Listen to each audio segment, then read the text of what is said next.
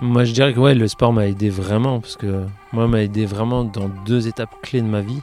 La première, quand j'avais mon cancer, j'ai continué le basket, j'étais déscolarisé et vraiment, euh, je pense que sans le basket et sans le sport, j'aurais pas forcément euh, surmonté autant d'épreuves et surtout euh, peut-être vaincre le cancer mais, malgré euh, tous les produits qu'on nous injecte, de chimiothérapie, ainsi de suite. Mais vraiment mentalement, ça m'a fait tenir mais euh, de fou. Et je sais que j'ai combattu la maladie grâce à ça. Et la deuxième chose, c'est vraiment que ça m'a aidé à accepter qui je suis, euh, mon handicap. Bonjour à tous et bienvenue sur le podcast Le sport à la loupe. Et aujourd'hui, nous sommes extrêmement contents de pouvoir accueillir un athlète para, donc en situation de handicap, Mathieu Thomas. Salut Mathieu. Salut. Bonjour Mathieu. Bonjour.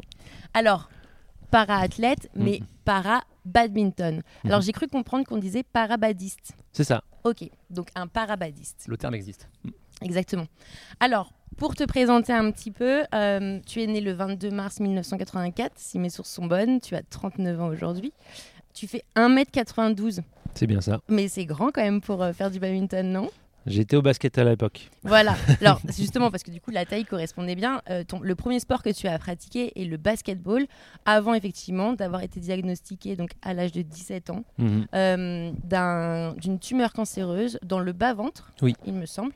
Et donc, du coup, ce qui a sacrifié, alors j'ai noté le terme parce que je, je ne connaissais pas ce nerf, euh, ils ont dû sacrifier le nerf crural, C'est bien ça, le nerf ça rural. Ouais, voilà, qui t'a donné donc du coup une paralysie sur la jambe droite. Tout à fait. Bon, mes sources sont bonnes déjà. Tout est bon. Apparemment, tu étais grand assez jeune. J'ai lu ça. Ouais. Tu faisais 1m92, c'était ta taille actuelle euh, relativement tôt. oui, oui, assez vite, ouais. Donc t'as- forcément, le basket, c'était un sport qui pour toi était, on va dire, évident par rapport à ça ou... Bah, j'avais la tête de plus que dans, dans ma classe euh, souvent. Et euh, oui, après le basket, c'est, euh, j'ai fait d'autres sports. hein. Euh, j'ai, pratiqué pas mal de sports, mais c'était vraiment le basket où j'étais euh, bah, à mon aise. Bon, en tout cas, tu avais la, la taille pour, euh, ça c'est sûr. Mais peut-être que d'ailleurs, tu nous diras si c'est un avantage également pour, euh, pour le badminton, si effectivement être grand. euh, Est-ce qu'il y a un avantage ou peut-être un désavantage vu que les filets sont pas si hauts que ça au final? Non. Euh, donc peut-être euh, à voir. Cependant, donc effectivement, situation de, de handicap. Alors, j'ai pu regarder que donc toi, tu es classé, enfin classifié, on va dire, Mhm. SL3 Tout à fait. au badminton. Alors, il y a euh, plusieurs euh, Catégorie. ouais. catégories ou classifications comme, euh, comme ils l'appellent. Et c'est vrai que j'ai été assez étonnée de voir qu'il y en avait quand même beaucoup, dans le Mhm. sens où tout est bien, en tout cas, euh, référencé pour que tu puisses, en tout cas, tomber sur des personnes qui ont soit un handicap similaire au tien ou tout au moins euh, proche du tien, mais tu pourrais pas tomber sur quelqu'un, par exemple, qui a davantage un, un handicap euh, sur le haut du corps et non pas euh, sur, le, sur le bas du corps comme C'est ça. Tout à fait. Donc du coup, SL3, c'est donc les membres inférieurs, forcément. Membre inférieur et la particularité, c'est que je joue sur un demi-terrain. Et euh, comme tu disais, c'est que tu as euh, beaucoup de catégories. Tu en as 6 par rapport à d'autres sports où euh, il y en a un peu moins. Oui. Pour un sport euh, paralympique, c'est beaucoup. Mm. Euh, après, il y en a encore beaucoup plus euh, en natation ou, euh, ou, euh, au tennis de table. Euh, mais pour un sport nouveau, parce que Oui. ça, ça rentre au c'est rentré au jeu seulement à Tokyo, donc pour un sport nouveau, six catégories, c'est quand même beaucoup. Et euh, ce que je trouve, euh, en tout cas bien pour moi, c'est que tu as deux catégories fauteuil et quatre du coup debout. Et le fait d'avoir autant de catégories, ça me permet, moi, en tout cas, de jouer debout et pas forcément dans un fauteuil. Et c'est aussi une des raisons pour lesquelles j'ai, voulu, en tout cas, me faire du, du badminton. Parce que j'avais envie, euh, je pouvais marcher, je pouvais un peu mar- je pouvais un peu courir. Et donc, du coup, l'idée, c'était aussi d'aller dans une discipline dans ce. Et Où je pouvais être debout, Ici au Krebs, euh, tu es le seul athlète parabadiste SL3 ou il y en a d'autres avec toi? SL3, je suis le seul. Et depuis le début de l'année, maintenant, j'ai Ouais. un deuxième. euh, Il y a une deuxième euh, athlète de haut niveau, ma partenaire aussi de mixte, Ah qui oui. s'appelle Maude, Oui. qui a 17 ans, donc toute jeune, et qui s'est fait classifier SU5. Et donc, c'est un handicap au membre supérieur. Alors voilà, tout à fait. Parce que moi, du coup, j'ai répertorié ces six catégories parce que je trouve que c'est important, en tout cas, peut-être de euh, bah, dire aux gens, effectivement, et notamment peut-être ceux qui sont aussi dans une dans un bah, dans une situation de handicap en tout cas que euh, le badminton aura fait en tout cas les choses plutôt plutôt bien donc alors moi j'en ai sept entre guillemets parce qu'il y a le DA également qui est euh, euh, joueur déficient auditif mais par contre donc avec une ouïe limitée par contre qui n'est pas au Aux Jeux au- paralympiques. exactement, qui n'est pas au jeu. Après, il y a le WH1 ou WH2, donc, euh, à- qui sont donc assis en fauteuil. l'athlète dispose soit d'un mauvais ou en tout cas ne dispose pas euh, d'un équilibre en tout cas euh, du, du, du tronc, ouais. exactement Mhm. et, euh, et le 2 WH2 c'est euh, pas forcément qu'il n'a plus mais dispose d'un équilibre du front normal ou proche de la normale donc Tout à fait. donc, pareil que pour le SL3 ou le SL4, donc comme pour toi, il y a toujours en tout cas cette variation de soit vraiment c'est un, c'est un peu plus lourd ou en tout cas tu Tout peux encore fait. faire des choses. Donc ça, je trouve ça plutôt bien. Donc SL, c'est effectivement euh, la partie Mm. inférieure. Tout à fait.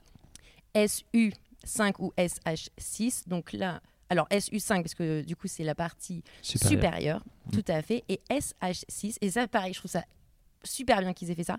C'est pour les joueurs de petite taille. Tout à fait. Ouais. Oui. Ah ouais.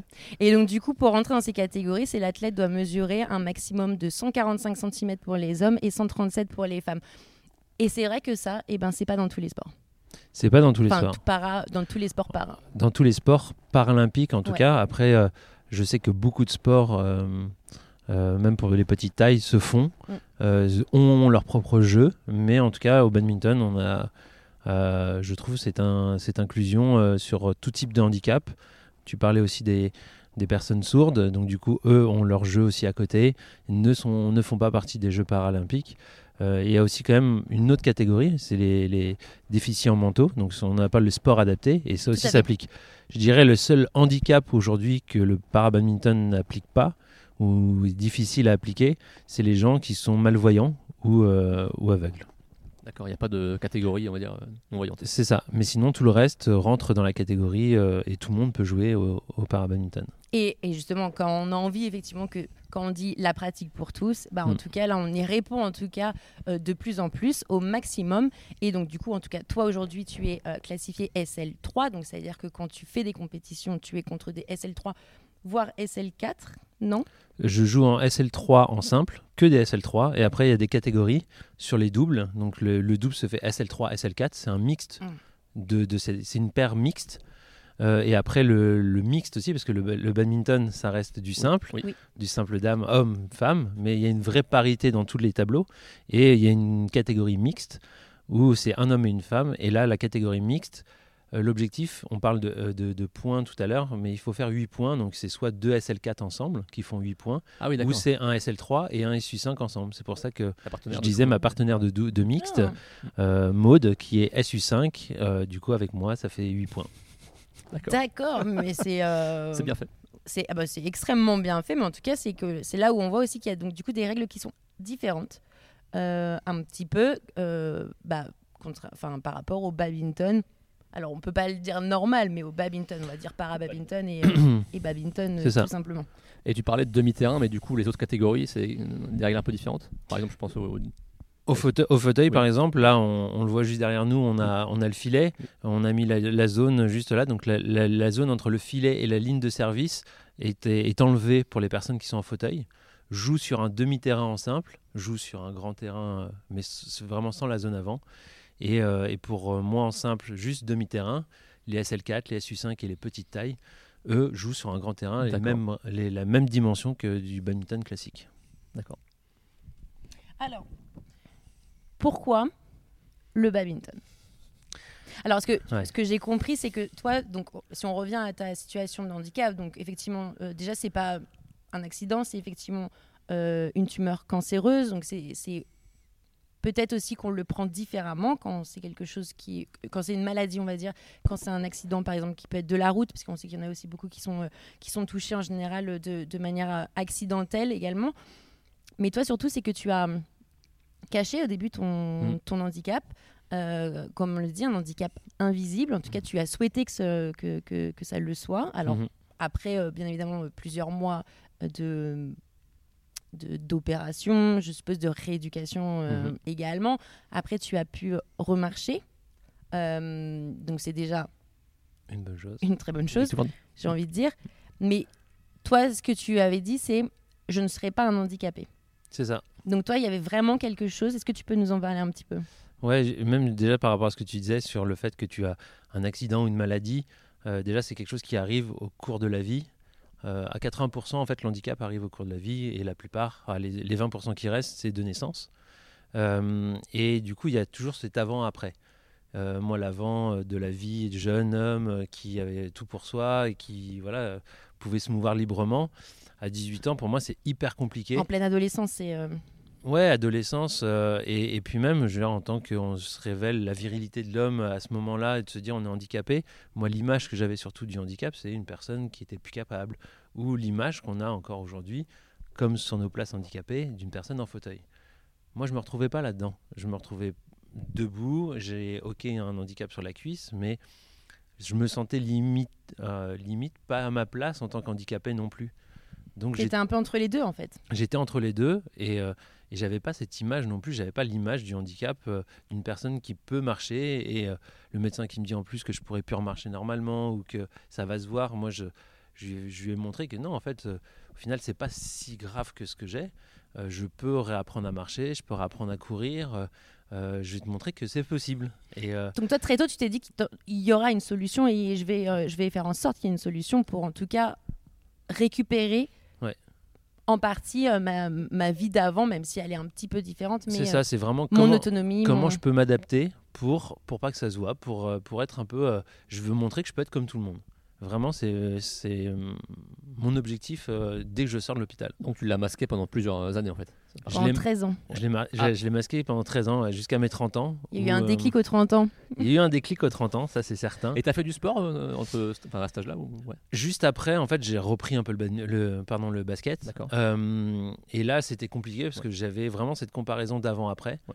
J'arrivais plus à, à dunker comme je pouvais avant, ou en tout cas à mettre le, le voilà, j'a- j'arrivais plus à me mouvoir comme je voulais. Je pouvais plus courir. En plus, c'était très proche de, de l'opération. Donc, je me suis mis euh, à entraîner. Je me suis mis à Oui. arbitrer. D'accord. je suis resté dans cette passion de ce sport, mais tout de suite, c'était euh, très compliqué pour moi parce que j'ai frustré euh, de comparer encore la vie d'avant et la vie d'après. Euh, donc j'ai arrêté ça et puis ça tombait aussi bien parce que j'étais euh, 18 ans, c'était l'année de mon bac. Euh, études supérieures et études supérieures, on a moins le temps de faire du sport. Oui.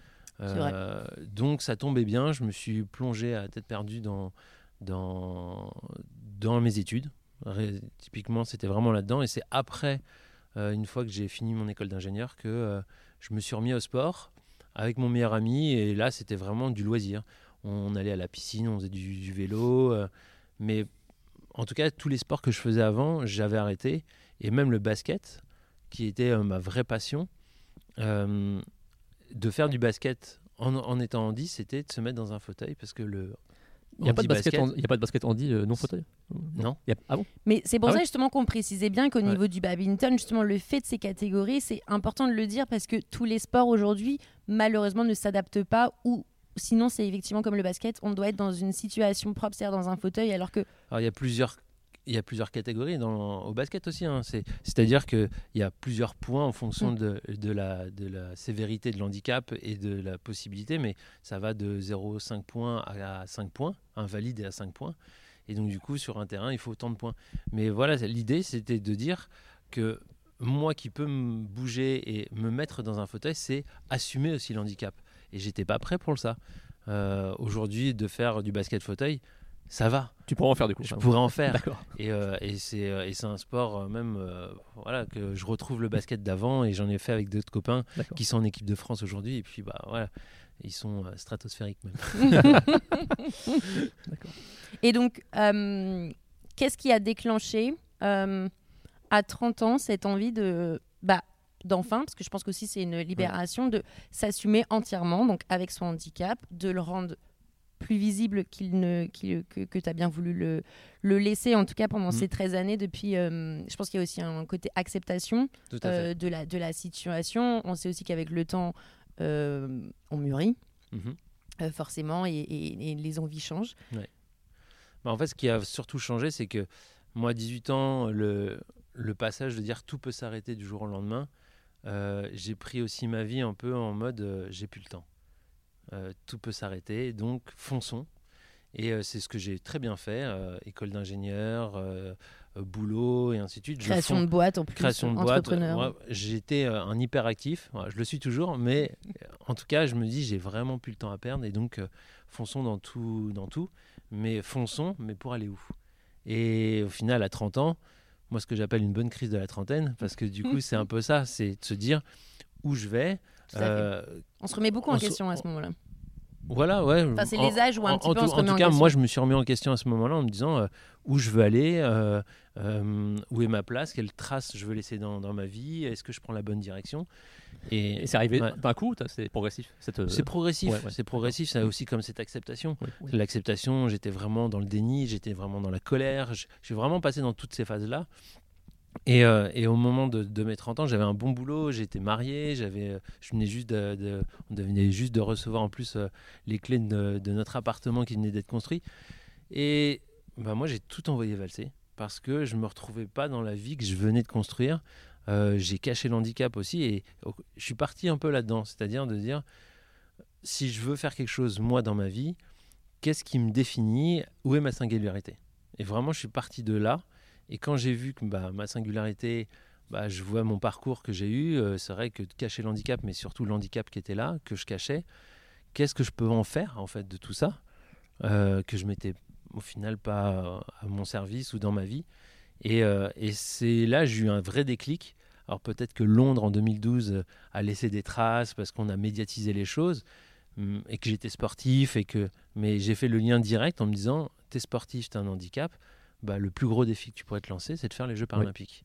Bah, c'est sûr que c'est le.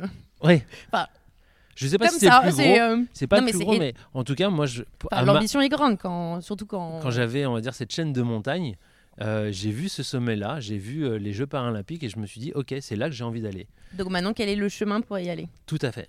Quand Ouais. tu parles de cacher, c'est est-ce que tes collègues de travail n'étaient même pas au courant de ça ou? Non, mes Non, collègues ah, ne même savaient pas. pas. du tout. Ah oui. J'avais des amis même proches qui, alors des amis, euh, voilà, qui le savaient pas forcément. Mes amis très proches le savaient, ma famille le savait, ça, il n'y a pas de souci.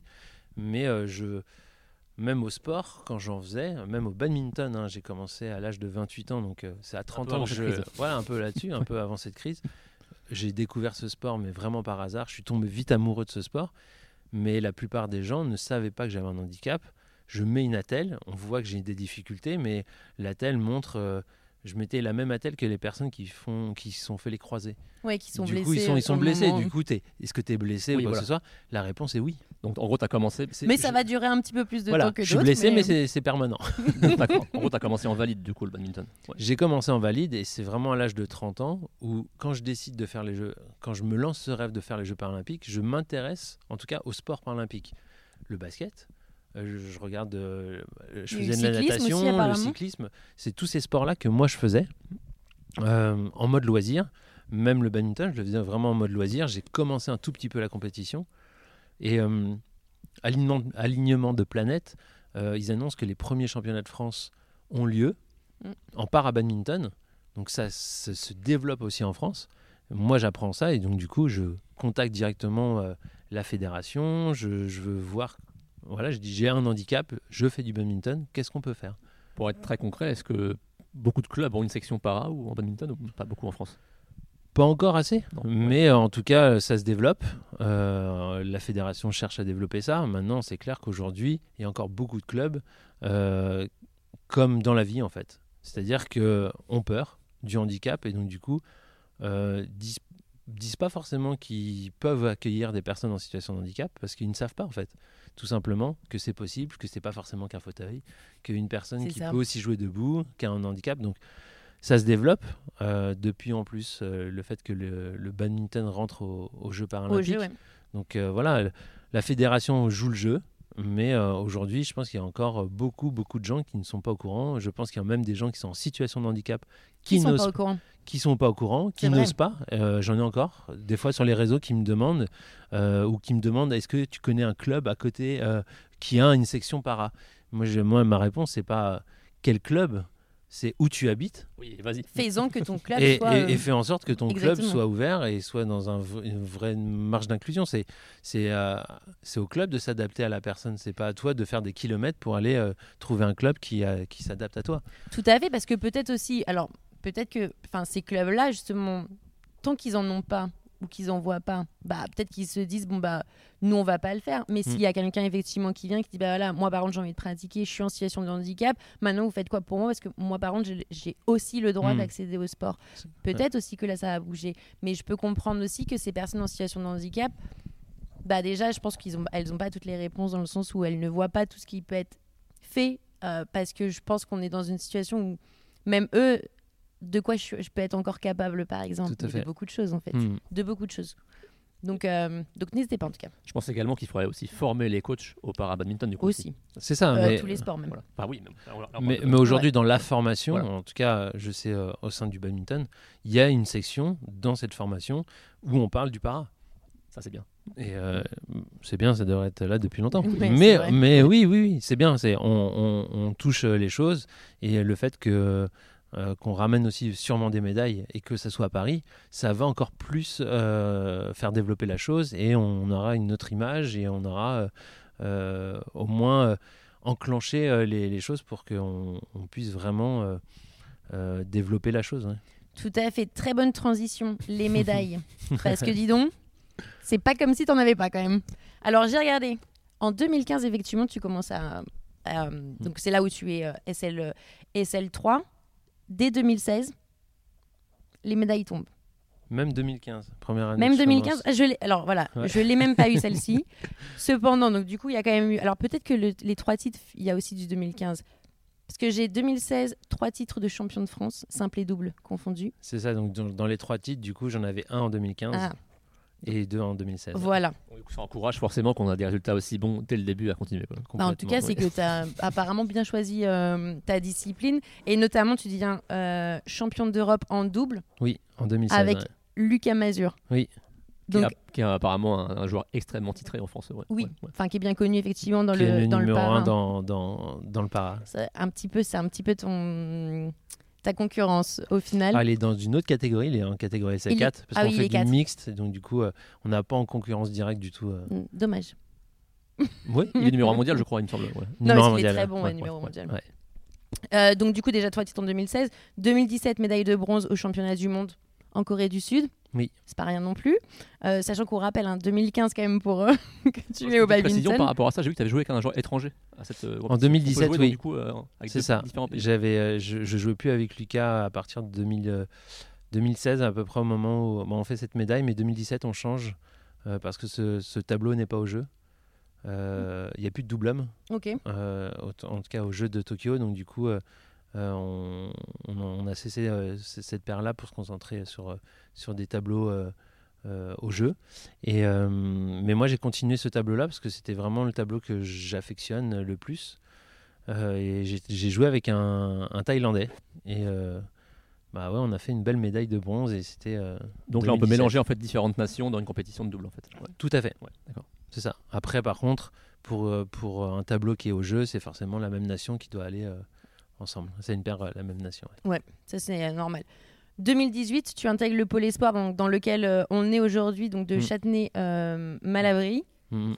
donc pareil, hein, c'est c'est un cursus très rapide hein, quand même dans le, euh, dans le, dans le milieu du, Il euh, pas le temps, il a dit. du, du sport. Mais non, mais J'ai pas le temps et en même temps. C'est que le fait- niveau était là long- aussi. C'est long, trois ans quand même, au moment où je commence. bah, faut dire ça aux petits jeunes qui, qui arrivent sur les. euh, Oui, non, c'est sûr, mais euh, il faut relativiser aussi la chose, c'est que ça se construit, la concurrence n'est pas la même, il y a moins de personnes en situation de handicap, donc euh, le bon tout de suite pour être athlète de niveau est beaucoup plus accessible. Après, par contre, pour aller chercher les meilleures places, là, ça reste exactement la même concurrence qu'on peut avoir en valide. Il y a de l'aversité. Il y a de l'aversité, euh, par contre, voilà, c'est l'accès, en tout cas au, ni- au niveau, est plus rapide et plus accessible en 2015. Aujourd'hui, vu que ça, ça se développe et que ça, aujourd'hui, si je commençais le badminton, ce serait beaucoup plus compliqué d'intégrer un pôle espoir, par exemple. Juste une petite parenthèse, qu'est-ce qui te plaît dans ce sport, toi? Ah, le sport, Tu parlais de coup de foudre tout à l'heure. Ouais, coup de foudre. Mais en fait, quand je suis rentré tout de suite dans une salle de badminton, déjà par rapport à ce que moi j'imaginais quand je jouais dans le jardin avec mon frère ou quand je jouais à l'école, euh, j'avais une autre image. Même là, quand on voit derrière nous, on a le, le filet de badminton, il est 1m55. C'est vrai qu'il est bas. Tout le monde euh, pense à chaque fois que le badminton, on, a l'image du, du terrain de, de volley en fait. C'est vrai. On pense euh, Peut-être parce qu'à l'école, en même temps, ils changeaient Bah, pas forcément les filets et euh, Moi, je pense que c'est pas ça, c'est que. Bah, en fait, on était plus petits aussi. on était petits. Et on a cette Toi, image. moi, mais- On- non, mais on a cette image, on a Qui nous euh, dépasse, ouais. que le, le filet est plus, dessous- plus haut que nous. Mm. C'est juste qu'on a grandi, on a arrêté de jouer au badminton et en fait, bah, le filet il est plus petit que nous. Lui, il a pas grandi en même temps, donc. euh, Non, mais c'est Euh, vrai. hein. Donc, donc c'est ça. Et donc, moi, je découvre ce sport vraiment. euh, c'est une redécouverte et surtout, je vois de la vitesse, je vois euh, de la stratégie, Moi, vraiment, le, le badminton, je le vois euh, comme euh, un jeu d'échecs avec une dimension physique, mais euh, plus plus. C'est-à-dire que c'est un des sports les plus cardio. Euh, le badminton, c'est euh, le sport où quand on envoie un projectile qui va le plus vite. Plus de C'est 400, pareil. 400 et quelques, il me semble. Ouais. Euh, on est, je crois qu'on est 600. hein, même. 600. Cin- 595, on n'est pas Oui, très oui, loin, on hein. avait, on avait fait sur un de nos, euh, Oui. sur un de nos posts justement effectivement que c'était l'un des projectiles. euh, Qui va le plus vite, qui Ouais. va aussi le plus lentement. ah, Le plus lentement, je sais pas, mais en tout cas, il peut aller très vite en sortie de raquette euh, sur un smash et sur un amorti, retomber tout lentement juste Tout derrière. Donc voilà, le fait d'avoir ces plumes derrière le, le- le bouchon fait que euh, au final, il freine vite, mais il va super vite et euh, aussi donc tous ces aspects-là, moi, ça m'a tout de suite plu et puis euh, le jeu de raquette euh, euh, et cette dimension cardio, ça pareil, c'est un des sports les plus cardio.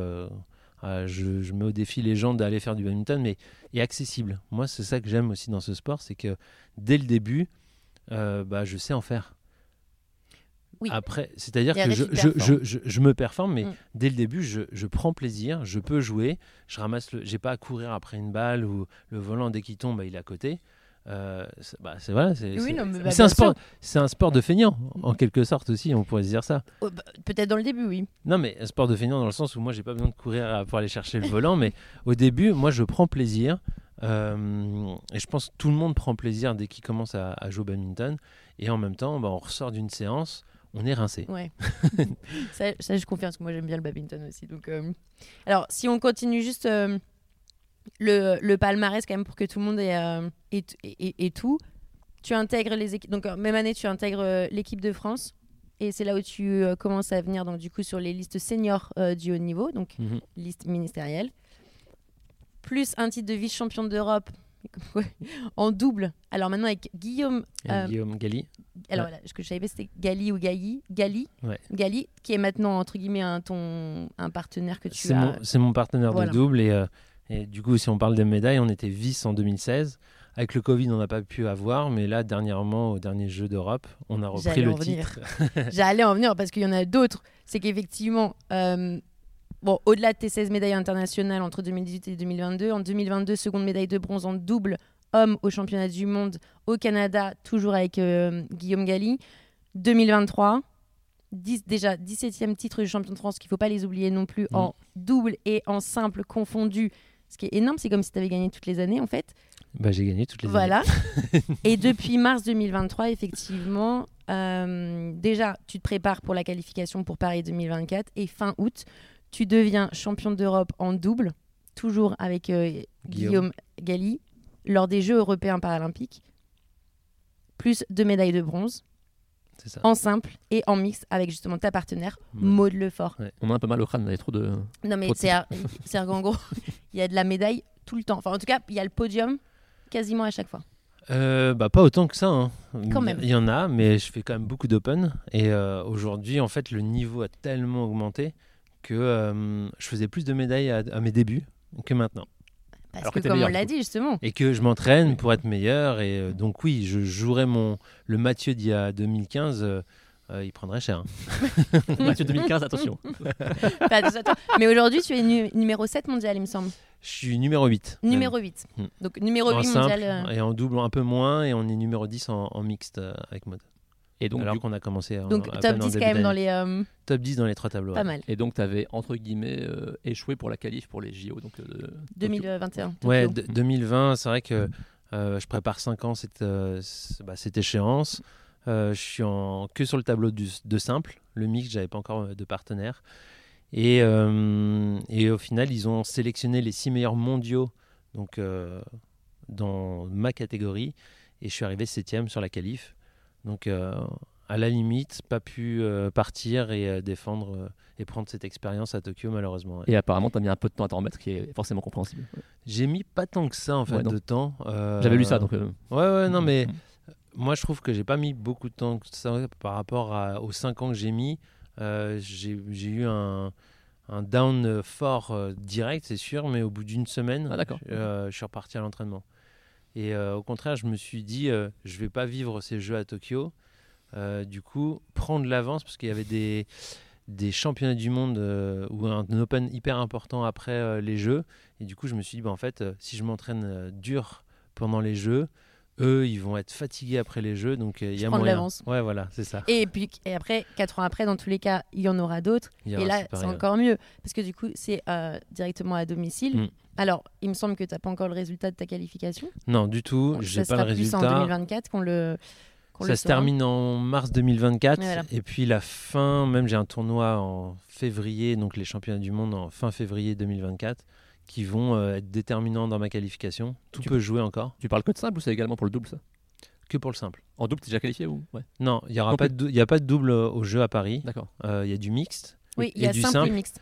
Euh, mais aujourd'hui, bah, Lucas avec euh, sa partenaire Faustine, son numéro 1, aujourd'hui avec les points sont, vont rester.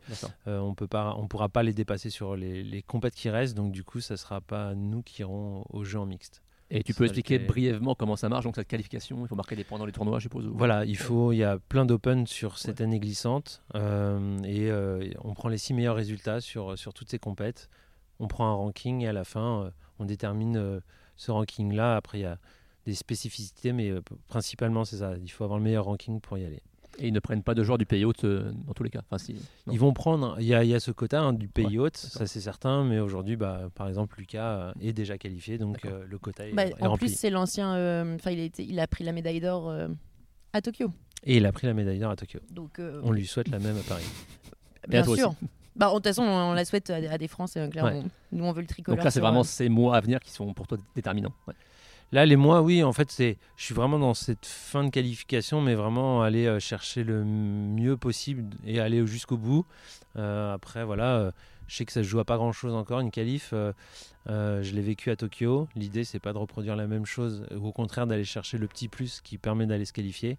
Et euh, c'est dans cet état d'esprit que je suis là. Ouais. Mais en tout cas, là, c'est motivant. Derrière la ligne droite, tu sais que te- enfin, tu donnes tout, tu te prépares. Tu te prépares Mm. maintenant aussi euh, depuis euh, plus de temps. Tu as l'expérience aussi d'une première, euh, d'un premier refus. Donc, je pense que là aussi, tu l'as appréhendé d'une manière différente Ouais, ces quatre dernières années. Mm. Et même si, est-ce que c'est plus simple quand on vieillit aussi? Parce que du coup, on, non, mais on le sait aussi, le sport de haut niveau, c'est physique. Les entraînements, tu as une vie de famille, tu as tout ça. C'est beaucoup plus dur, bah, c'est sûr, hein, quand on vieillit. Le temps de repos est plus important. Mais ce qui est surtout très compliqué euh, aussi, c'est que du coup, les jeunes derrière, ils arrivent. Ah bah, il pousse. hein. Et, euh, et depuis Tokyo, euh, depuis que ça a annoncé, on, puis on, on peut voir aussi l'ascension dans les pays asiatiques.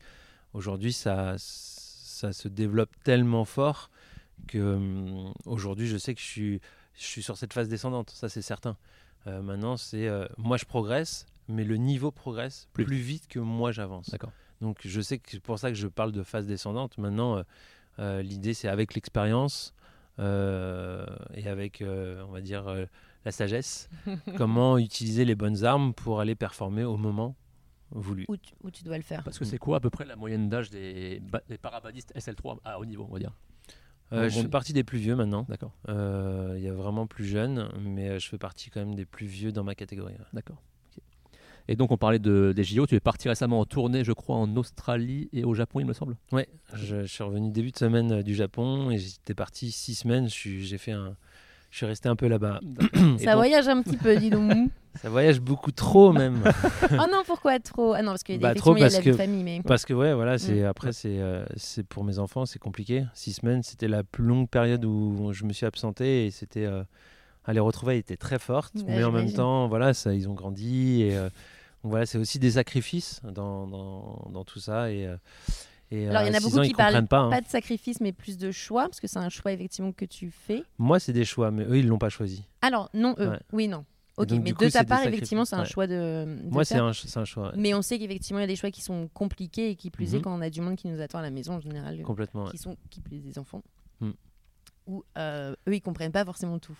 Ils Donc, comprennent pas et puis euh, au final euh, ah, c'est les, les années de, de croissance d'évolution et donc du coup c'est aussi des moments que je vais louper. Euh, mais voilà c'est des choix. C'est certain euh, je fais ces choix là et euh, après c'est pas toujours facile du coup à vivre non plus quand on les voit si vite grandir et, et voilà c'est des choix mais voilà. Tout à fait. pas simple. Tout à fait. Alors, moi, je voulais revenir justement au niveau Je m'en perds dans mes fiches. Il y a tellement de choses à dire, tellement de choses à dire. Non, le para badminton, effectivement, comme on l'a dit, euh, là, ça sera que la deuxième fois, effectivement, que le para sera euh, aux Jeux Olympiques, donc à Paris euh, 2024. Première fois, on l'a dit, euh, c'était euh, c'était Tokyo. Et il y a quand même des choses par rapport au para, parce que c'est effectivement, c'est pas si euh, c'est pas, c'est pas si vieux que ça. Euh, parce que la Fédé internationale de parabad est née en 95. Ok. Et elle est née à euh, Stock-Mandeville, donc berceau du paralympisme. Oui. Euh, très clairement, donc je pense que c'est peut-être pour ça aussi euh, qu'ils l'ont fait.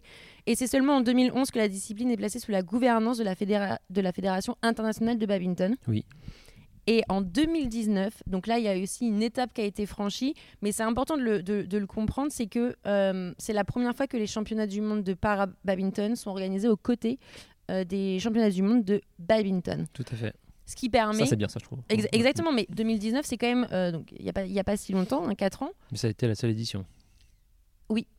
Après, je suppose qu'en termes de nombre d'athlètes, c'est quand même assez lourd à gérer a C'est ça. valide et pas il y a deux ça grosses aussi. salles et Ouais, ainsi de suite. Mais par euh, contre, mm. c'est que comme on dit toujours, en fait, à partir du moment où on rassemble ces disciplines, qui ont- c'est comme quand on rassemble les hommes et les femmes, le para avec, euh, avec euh, les, les, les valides ou autres, bah, ça donne de la visibilité aussi pour tout le monde et ce qui permet aussi d'a- d'a- d'amener des spectateurs sur une discipline où les gens ils viendraient pas forcément parce que justement ils, ils ne, ils ne connaissent pas vu qu'on on- malheureusement on n'en voit pas.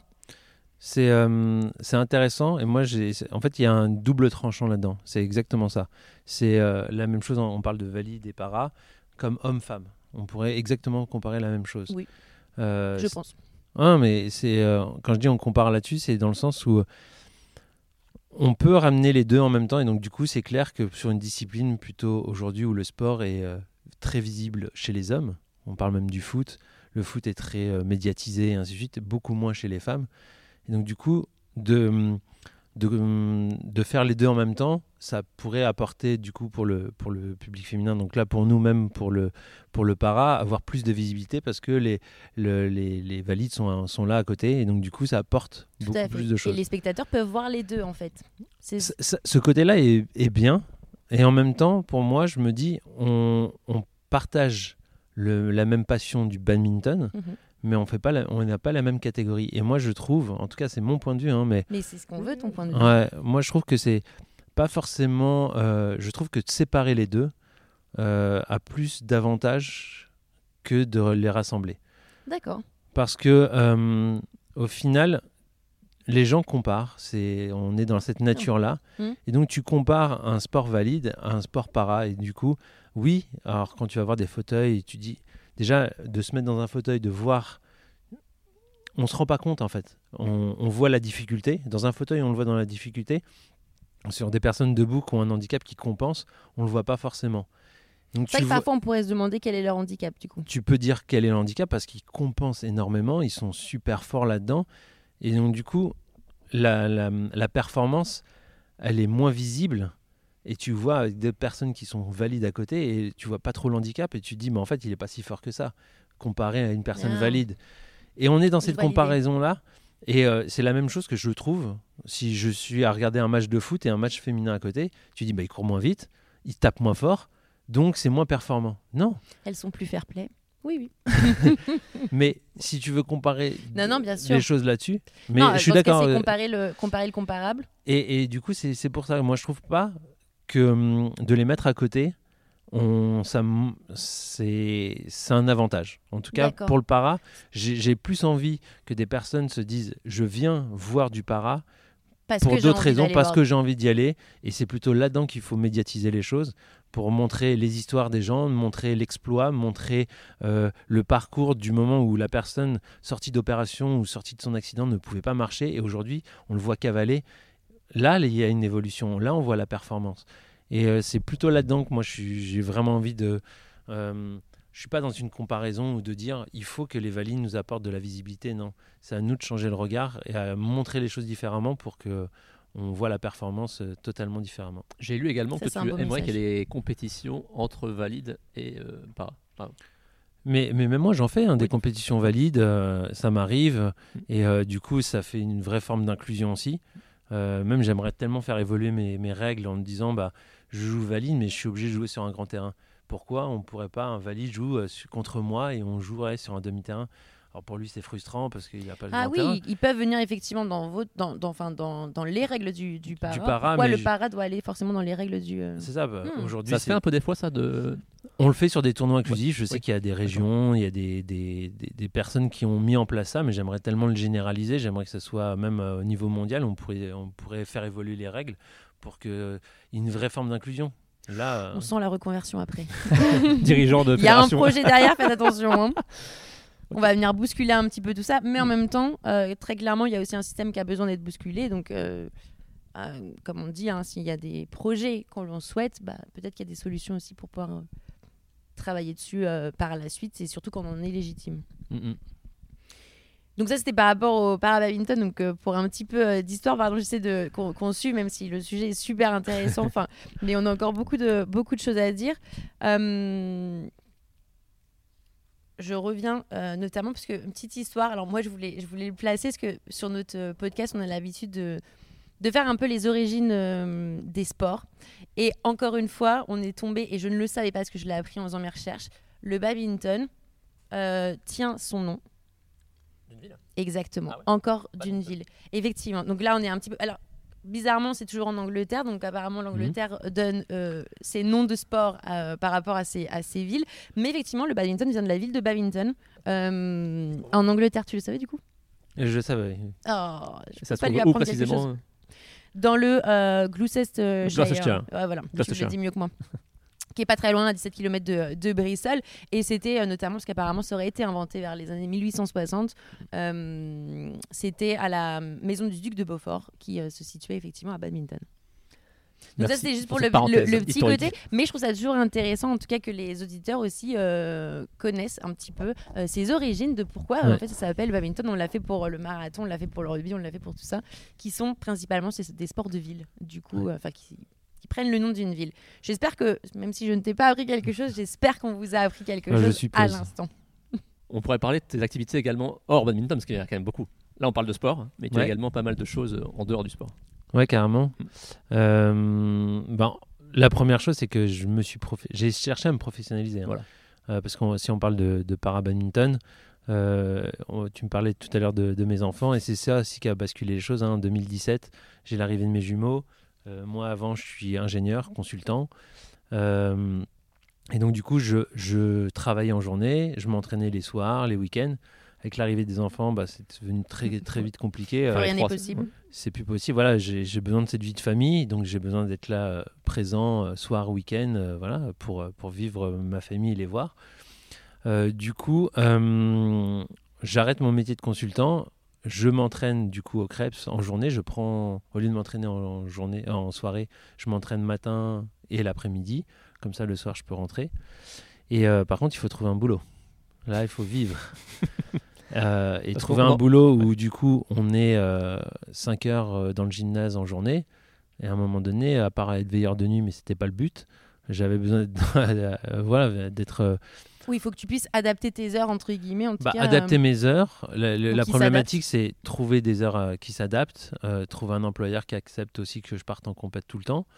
Et en fait la meilleure solution pour moi c'est d'être entrepreneur. Donc j'avais su faire ça avant et je suis reparti là-dedans en me disant il faut que je crée ma boîte. Et qu'est-ce que je vais faire comme activité? Et, Et qu'as-tu fait?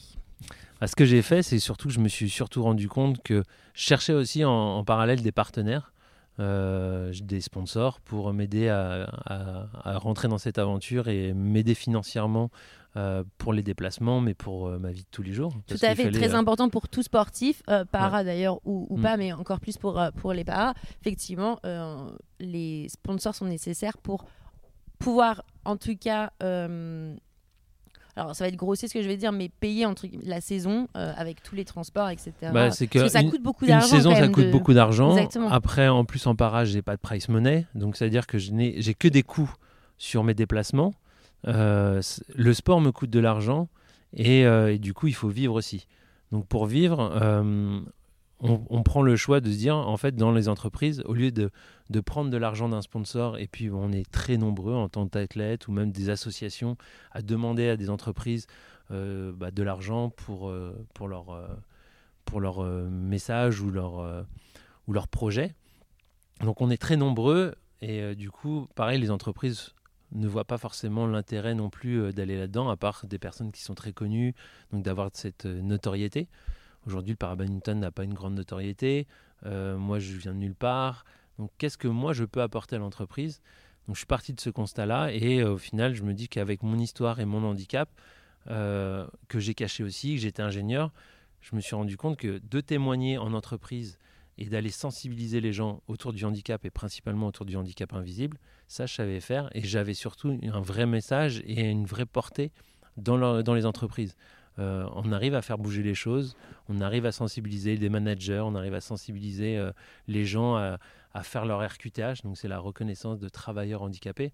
Parce que sans cette reconnaissance, les entreprises peuvent pas aider les personnes euh, D'accord. à, à- à adapter leur poste, adapter leurs besoins. Donc, et les gens n'osent pas le faire parce qu'ils ont peur du regard des autres, parce qu'ils pensent qu'ils vont euh, euh, ne pas euh, gravir les échelons, ou vont être mis au placard, ou vont être carrément licenciés. Donc on ne parle Ah pas du ouais. handicap. Il y a un vrai tabou en- dans les entreprises autour du handicap. Et donc l'idée pour moi, c'est j'interviens en entreprise, je parle à la fois de performance, j'essaie de faire ce lien entre le, le sport de haut niveau euh, et mon métier d'avant aussi en tant qu'ingénieur. Je- J'essaie de, voilà, de, à travers mon parcours, à travers tout ça, et d'essayer d'aider en tout cas et de, de transmettre les bonnes pratiques et ainsi de suite. Donc vraiment dans la sensibilisation, Mais ça, c'est génial. de montrer aussi que le handicap, moi je ne savais pas avant, qu'à 80% il est invisible. Bah, euh, tu nous l'apprends également parce que je ne pensais pas non plus. Et que c'est vrai qu'on on peut pas se douter du coup quand on rencontre les gens que peut-être effectivement. complètement, euh, et ça C'est représente ça qu'on dit toujours ne juge jamais. euh, Enfin, Ouais, on ne- juge pas avant de, ouais. de savoir la vie des gens. Tout à fait. autre, Et puis, euh, on se rend compte du coup, sur, du coup, si on a 80%, on est à peu près à 12, 6, 13 millions de personnes en situation de handicap. Si on fait le calcul ratio, ça fait 10 millions. Il y a 10 millions Ouais, de personnes qui sont en situation de Et on- handicap on et on le voit Et on pas. le sait pas. Et on le sait pas. Et les gens le cachent, n'osent pas en parler. C'est une Et souffrance donc, du pour coup, c'est une souffrance pour Mm. eux. C'est de la compensation au travail. Euh, et sauf que ces 10 millions de personnes, si demain on se disait ils existent, ils sont là, on les montre, euh, du coup, ces personnes-là seraient plus. euh, en- euh, genre, ils arriveraient plus facilement à en parler et à trouver des solutions ensemble. Là, on est vraiment, on se dit, on est tout seul. Et moi, je pensais que j'étais tout seul. C'était exactement la même chose. C'est bien parce que du coup, tu utilises un petit peu ce que toi, tu as pu ressentir à un certain moment euh, euh, de ta vie. C'est pour ça que tu es totalement légitime, en tout cas, euh, à, à- à le faire. Mais tu puisses dans ton passé aussi pour. Bah, peut-être aussi pour leur faire gagner du temps, parce que toi, tu as pris, euh, par exemple, ces 13 années, euh, le temps de, D'accepter les d'accepter euh, qui tu es réellement, donc du coup avec, ce, avec cet handicap. Et peut-être que tu peux faire gagner justement ces quelques années aussi à d'autres personnes en disant, bah non, mais en fait, c'est... Attendez peut-être pas tout ce temps-là avant de vous accepter. Carrément. Je suis, tu, tu dis les bons mots parce que l'objectif, mais vraiment pour moi, hein, c'est ça. C'est, euh, je me suis rendu compte que l'acceptation de sa différence, de son handicap, de sa singularité est vraiment la clé. Et c'est la, La plus clé- grande force au final. Bah, moi, ça l'a été parce qu'aujourd'hui, si j'aurais jamais été euh, sportif de haut niveau, si j'avais pas eu cet handicap. Alors justement, ça c'était un de mes points après. Ouais. C'est alors, mais on en reparlera un petit peu euh, Ouais, après bah, parce que je trouve que là le, le- sujet il est super intéressant justement. En tout cas, tu as cette envie de de d'aider. Ouais, Euh, bah, peut-être que toi c'est des choses justement que tu peut-être pas non plus eu. euh, j'avais pas de modèle. voilà. Quand j'étais à 18 ans, je vois pas de modèle de personne qui est en situation de handicap, en tout cas un peu invisible, et euh, qui euh, se permet de rêver de jeux, de choses comme ça. Ça n'existe pas. En tout Ouais, cas, ce je qui permet de croire en je ses l'ai rêves. pas. quoi. Ah, que, que tout est possible, que tout est. Et euh, aujourd'hui, il y en a de plus en plus. On médiatise de plus en plus d'athlètes. Donc ça, c'est une très bonne chose. Et ça va donner des vocations à des jeunes ou à d'autres personnes aussi de se dire, euh, moi, je me reconnais dans cette personne parce que l'handicap est à peu près similaire. Bah, S'il arrive à faire tout ça, pourquoi pas moi? En fait, c'est que le début de l'histoire, parce qu'il y a juste un décalage entre le sport valide et para. Donc, du coup, dans 40-50 ans, le sport para aura la même exposition que le sport valide. euh, Eh ben, Je l'espère. Mais j'espère qu'on va rattraper même avant, euh, que l'histoire... euh, ira plus vite. Ouais, que, que l'histoire ira plus vite. En tout cas, moi j'espère parce que du coup, euh, c'est vrai que même pour les athlètes para aujourd'hui, bah, c'est compliqué de, de trouver des financements, de trouver tout ça. Et, et on demande de la performance, on demande de s'entraîner, mais en même temps, il- la compensation financière, il faut vivre aussi avec. Et donc, c'est ça qui est. Alors tout à fait, parce qu'effectivement, apprendre, parce que ça c'est pareil, c'est quelque chose que, que, que je ne pensais pas en tout cas à ce point-là, mais euh, pas de prize money sur les euh, compétitions. Donc effectivement, s'il y a des compétitions, c'est qu'il y a des athlètes.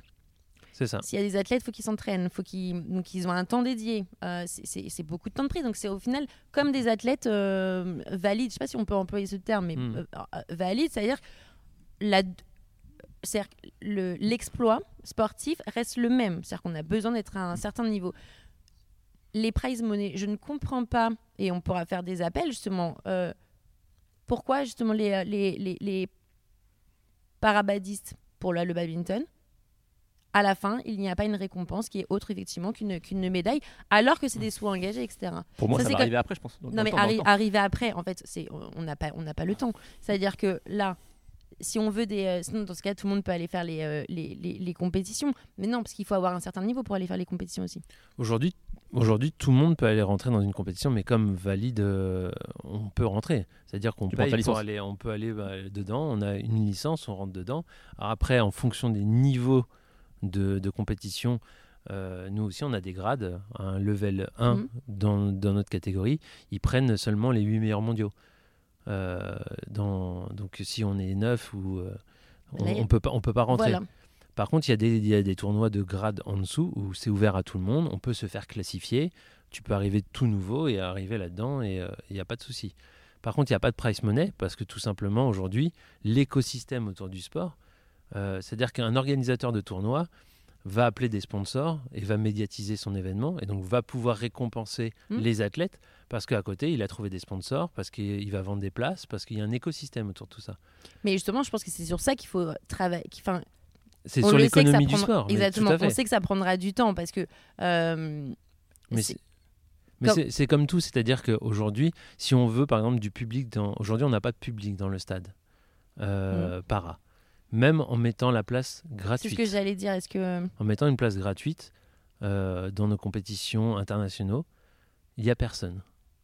Donc ça n'intéresse pas encore. Donc comment on voudrait faire payer des places à des gens? Après c'est un système, hein. Ça, c'est vrai. mais est-ce que au contraire le fait que ça soit gratuit, les gens se disent c'est pas intéressant? Je sais pas. Moi je pose la question. C'est Oh, une il y a- c'est une bonne question. Il y a d'autres sports qui sont euh, gratuits. euh, et notamment, j'en ai un en tête la voile. Mhm. par exemple, tout départ peut être vu par tout le monde parce qu'il n'y a pas de.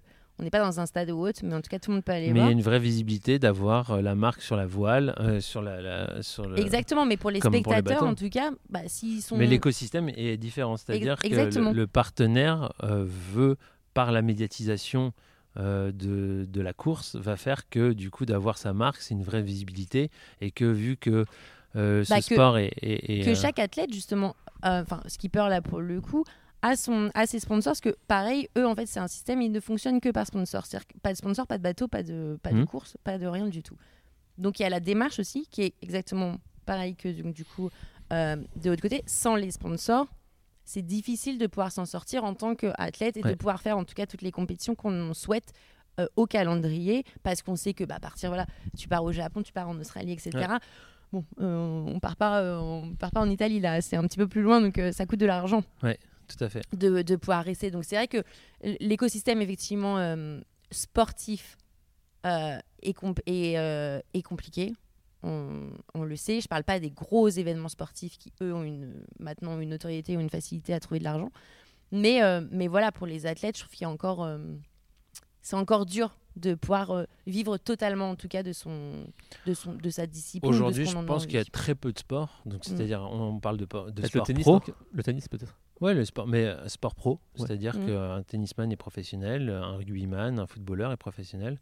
Aujourd'hui, un, parab- un parabadiste n'est pas professionnel. On se professionnalise, on cherche à se professionnaliser, mais on reste des sports amateurs, comme la majorité des sports qui sont aux Jeux, aux, aux Jeux Olympiques. Oui, tout à fait. Euh, c'est c'est beaucoup de sportifs amateurs. Euh, on cherche des sponsors, et mais à côté, on doit trouver un système. Et euh, moi, je l'ai trouvé dans l'entrepreneuriat, et je pense que c'est une des bonnes solutions pour beaucoup d'athlètes. Après, tout le monde n'est pas chef d'entreprise. Euh, mais en même temps, je trouve que les, compétences qu'on a à mener notre projet, euh, cette résilience qu'on peut avoir, tous ces coups durs qu'on peut rencontrer dans notre carrière sportive, on les retrouve aussi en tant qu'entrepreneur. Donc, euh, on, je trouve que le mariage est, euh, est, euh, assez, euh, vrai là-dessus sur, euh, entre un entrepreneur et un sportif de niveau. Je fais une petite parenthèse un peu symbolique. Donc ta jambe droite est tatouée. Ouais, mais Je un peu expliquer pourquoi ce. ce- j'ai, euh, Parce que j'ai- d'un seul coup, elle devient plus invisible. voilà. Alors j'ai voulu la rendre visible, tout à fait. C'est-à-dire que je l'ai je l'ai tatoué, euh, je crois en 2016 ou 2017, je me me rappelle même plus trop. Euh, mais en fait, ça a mis un peu de temps aussi parce qu'il fallait que je trouve euh, le bon design. Oui, quoi euh, faire dessus j'ai Parce que trouvé le, le bon tatoueur. Et, euh, parce et, que c'est euh, toute la jambe, hein, de donc c'est toute la ma jambe, cheville. de la cheville jusqu'à ma cuisse. Ah ouais. À la, base, c'était, mal, en à la base, c'était que ma cuisse. En fait, l'idée, c'était que j'avais tellement caché ma jambe que je me suis dit, euh, encore une fois, comment je peux la mettre en valeur et comment je peux la sublimer euh, euh, là-dessus. Et je trouvais que le tatouage était une bonne solution. Et en plus, on a fait un petit trompe-l'œil par rapport à, mon, à, ma, à ma rotule parce qu'elle est plus maintenue. Du coup, euh, ça réaxe. Et euh, c'est vrai que c'est assez marrant parce que du coup, euh, ça fait comme une prothèse en fait. Comme si c'était cette jambe euh, Ah un oui. peu bionique. euh, même les gens ils me disent Ah, mais c'est ta vraie jambe. Et même des personnes ils pensent pas que c'était ma vraie jambe. que c'est Donc je trouve ça marrant. Et en plus, en même temps, les gens la voient et du coup, ça permet d'en parler. Euh, donc, ça, ouais, c'est. C'est devenu une œuvre d'art en fait. Quand même, ta jambe est devenue une œuvre d'art. Non, mais c'est bah, le, ta- le tatouage est de l'objet- l'art. Euh, C'est de l'art, c'est c'est ça. Et je voulais vraiment la sublimer, la mettre en valeur euh, et euh, la mettre à l'honneur vu que je l'avais cachée pendant 13 ans. Mais c'est a ça aussi. une qui est, relation euh, entre toi et ta jambe en fait. Mais carrément, Mais c'est ça qui est assez dingue justement. C'est vraiment de à un moment, non, Ouais. j'ai pas envie du coup qu'on le sache. Puis d'un seul coup, c'est non, mais par contre, je vais en faire effectivement mon un de mes plus beaux éléments quoi. C'est euh, c'est ça, mais euh, c'est comment tourner la chose dans. Une fois que tu l'as accepté, du coup, c'est euh, le cran encore au-dessus de Mm. l'acceptation, de dire euh, bah, en fait, c'est ce que je cachais depuis longtemps, euh, ça doit être euh, la chose que je dois montrer encore plus. Alors, est-ce qu'on pourrait avoir une photo qu'on pourra peut-être mettre Alors, si Ouais. tu acceptes, parce que sincèrement, moi j'avais vu effectivement une photo.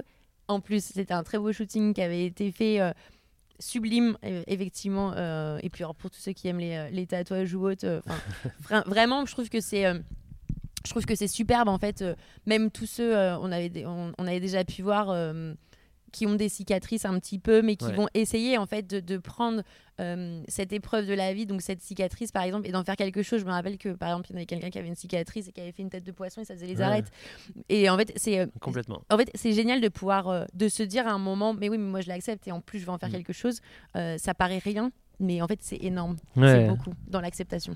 ouais, complètement. Ouais, c'est- euh, Et pour. euh, le- le- j'ai eu deux tatoueurs, euh, et ces deux tatoueurs ont mis quand même 50 heures à la faire, donc, à faire ce tatouage. Donc, euh, 50 heures. c'est pas mal. Oui. Mais l'avantage, quand même, c'est vu que je chante pas sur le devant de la cuisse et le genou, bah là, j'ai même dormi, hein, pour l'anecdote. En gros, ils ont libre cours alors, euh, alors, alors, alors, ah, on va dire. Là, je- je- j'ai j'ai même dormi pendant la séance, je ne sentais rien du tout. Après, à d'autres parties du, de- derrière le genou, là, je sentais parfaitement et euh, je peux vous dire que ça fait mal. Ça t'a réveillé un peu. bah, ça j'imagine, mais euh, mais donc du coup ils ont peut-être pu la faire euh, plus rapidement euh, que. euh, Bah, en tout cas, moi, je sentais. sentais rien. Ouais, voilà. Il y a un élément qu'on n'a pas encore abordé. Je pense qu'il y a un livre en préparation, il me semble, Mathieu. Ouais. Oui, oui, c'est vrai que je suis en train de travailler euh, sur, euh, sur l'écriture d'un livre qui sortira en 2024. Euh, pareil sur, euh, sur cette histoire, sur, euh, sur ce qui m'a amené en fait à- d'avoir euh, aussi ce, ce rêve de, de jeu, de jeu paralympique. ouais. Que tu as écrit toi ou on t'a aidé à l'écrire ou... Je travaille avec une coécrivaine là-dessus euh, et une édition, City Edition m'a aidé sur bah, à commander ce livre et on travaille dessus. Mais euh, ça demande beaucoup, beaucoup de temps. Est-ce que le titre est déjà dévoilé ou pas encore ou... Non, pas Non, encore. non, je peux pas encore en pas parler. Ça reste- on ça reviendra du coup pour, mystère. euh, pour que tu puisses euh, nous, nous en parler. Mm. Et donc, du coup, moi, j'avais repéré une, une petite déclaration, enfin, pas une petite, mais euh, que j'avais beaucoup apprécié c'est j'ai caché mon handicap pendant 13 ans, le sport m'a permis de l'accepter et d'en faire ma plus grande force. Mhm. Est-ce qu'aujourd'hui, tu la maintiens ou est-ce que tu aurais autre chose, peut-être Moi, je dirais que ouais, le sport m'a aidé vraiment parce que moi, m'a aidé vraiment dans deux étapes clés de ma vie. La première, quand j'avais mon cancer, j'ai continué le basket. J'étais déscolarisé et vraiment, euh, je pense que sans le basket et sans le sport, j'aurais pas forcément euh, surmonté autant d'épreuves et surtout euh, peut-être vaincre le cancer mais, malgré euh, tous les produits qu'on nous injecte, de chimiothérapie, ainsi de suite. Mais vraiment mentalement, ça m'a fait tenir mais euh, de fou. Et je sais que j'ai combattu la maladie grâce à ça. Et la deuxième chose, c'est vraiment que ça m'a aidé à accepter qui je suis, euh, mon handicap, par le sport encore une deuxième fois. Donc réellement, déjà on, on montre, hein, c'est que pour rester en bonne santé, il faut faire du sport. C'est vrai. Euh, je vois aussi même que pour des personnes qui sont en situation de handicap, on se dit, ou même, je pensais à- même à ma grand-mère quand, euh, qui, qui avait du mal à se bouger et, euh, et, euh, et qui disait non mais ça me fait trop mal, je veux pas bouger, ainsi de suite. Mais on- je le voyais, moins elle bougeait, plus elle avait un pied dans le, cer- dans le, dans le cercueil. Et, et on le voit. Donc Oui, c'est-à-dire parce que, que même si c'est à petite dose, il faut quand même essayer de faire un petit peu. c'est ça, c'est, je dis pas le faire du sport, mais au moins une activité physique. Voilà. Euh, Marcher, même, ne en fait marcher, dans, l'action et dans, le- dans le mouvement. Ça, c'est la chose la plus importante. Et puis en termes d'estime de soi, le sport, c'est c'est fort. C'est-à-dire que demain, on ne sait pas courir, on ne sait pas faire un kilomètre, mais on arrive à se dépasser, on le fait. Euh, le, dis pas le lendemain, mais le mois d'après, si on fait 2 km, avant, on savait même pas faire un, maintenant on en fait 2, 3, 4. Et après, je sais pas, 5 ans, 6 ans après, les gens, ils se lancent un marathon. C'est ce que j'allais dire. Ça Et, finit euh, toujours par des marathons, c'est fou ça. Ouais, alors après, il y en a, ils font des ultras, des... euh, Il y en a il qui y a font toujours bien. plus, Oui, de toujours- toute toujours plus. façon. Ça, Et- c'est clair, on peut toujours aller se dépasser hein, de toute façon. Mais ce dépassement de soi et pour l'estime de soi, le sport, euh, pour moi, c'est quelque chose de fou. Et même, je trouve quelque chose de, de fort dans le sport, même pour les personnes, euh, voilà, dans le sport euh, lui-même et euh, de- dans l'activité, c'est que c'est la seule activité que personne ne peut faire pour nous pour qu'on puisse réussir. C'est-à-dire que demain, tu veux être en bonne santé, euh, tu veux maigrir, tu veux euh, euh, ouais, tout simplement être bien et en forme. Si tu vas pas à la salle ou si tu vas pas faire tes exercices, tu peux pas payer quelqu'un pour que tu sois en bonne Non. santé. Il y a Ah, que toi vrai. qui le fais. Et je trouve que aujourd'hui, la meilleure chose qu'on a à faire, c'est de faire du sport parce qu'on capitalise sur soi. Et euh, tu peux payer qui tu veux. Tu pourrais, personne ne peut le faire pour toi. Comme Et- on l'a dit, l'argent n'achète pas tout. et bah là, c'est l'exemple même. Et le sport donne tellement d'estime de soi, de, de tellement de choses que moi, je trouve que ouais, le sport, c'est c'est c'est vraiment la chose qui, pour soi, en tout cas pour, dans, notre, dans notre vie, on se, on se donne des choses à nous et du plaisir pour nous. Donc, quand je parle de sport, mais c'est activité, hein, l'action, d'être dans l'action. euh, euh, Donc on peut dire que pour toi, ça a été ton, entre guillemets, euh, j'espère que je vais pas être maladroite, mais un peu ton meilleur médicament à cette... euh, Si, si, hein, mais le sport, c'est le meilleur médicament de Voilà. tout le monde. hein. Voilà. Ça crée des endorphines, et allez-y. C'est un très beau message pour nous, vu qu'on a un podcast qui est consacré au sport. donc, enfin, ça pourrait Ça, pas être c'est- mieux, Mathieu. Merci. Et- Exactement.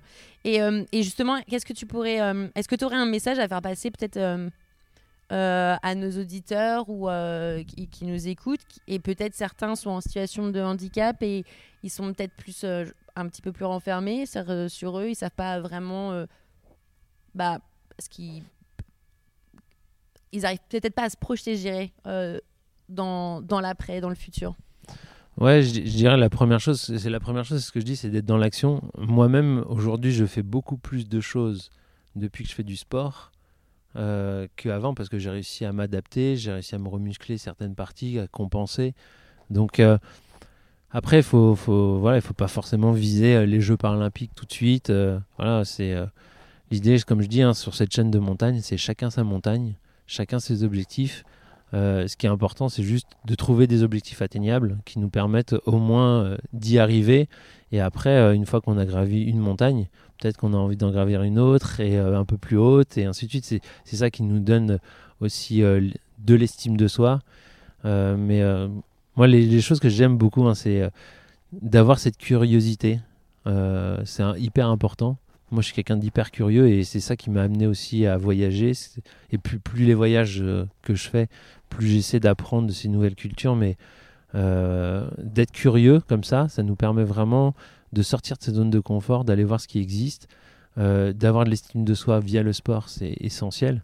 Euh, et avec ces armes-là, d'avoir de la curiosité, du coup découvrir une nouvelle passion, de savoir qui on est, d'apprendre sur soi avec le sport, euh, aujourd'hui, pour moi, il n'y a rien qui nous empêche de faire des choses. Tout est possible grâce à ça.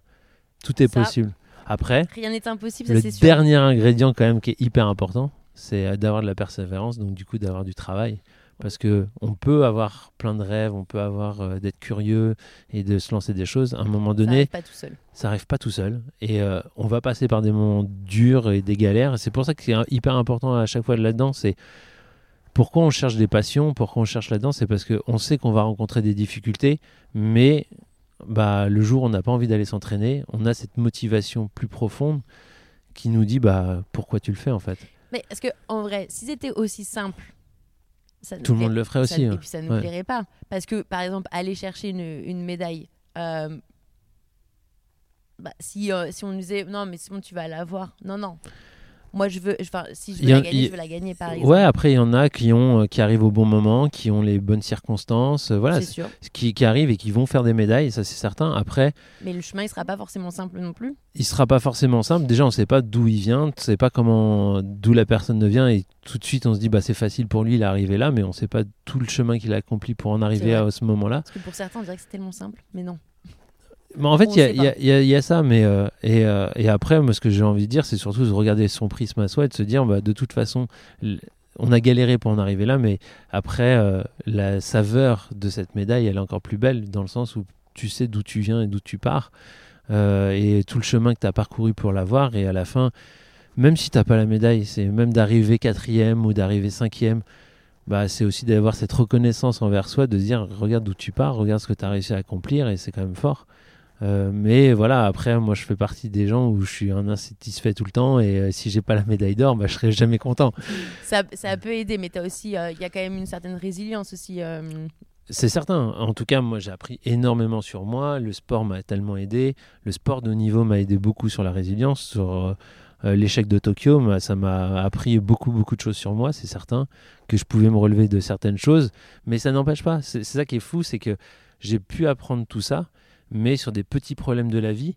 Quand euh, un petit détail, euh, voilà, le, ce petit gravier qui te fait dévier un tout petit peu, qui est pas très important dans ta vie, mais à un moment donné, tu dis que c'est la petite goutte d'eau dans le vase et que t'en as marre et, et ça reste, on reste humain. On reste humain de se dire euh, on peut péter bah oui. des plombs, on peut, euh, on peut se relever d'un cancer, on peut se relever de tout ça, mais, euh, Mais les émotions dans l'instant sont. mais euh, les émotions dans l'instant, ils sont difficiles à vivre et que à ce moment-là, j'ai envie de crier fort. que de Alors trouver- je vais crier fort.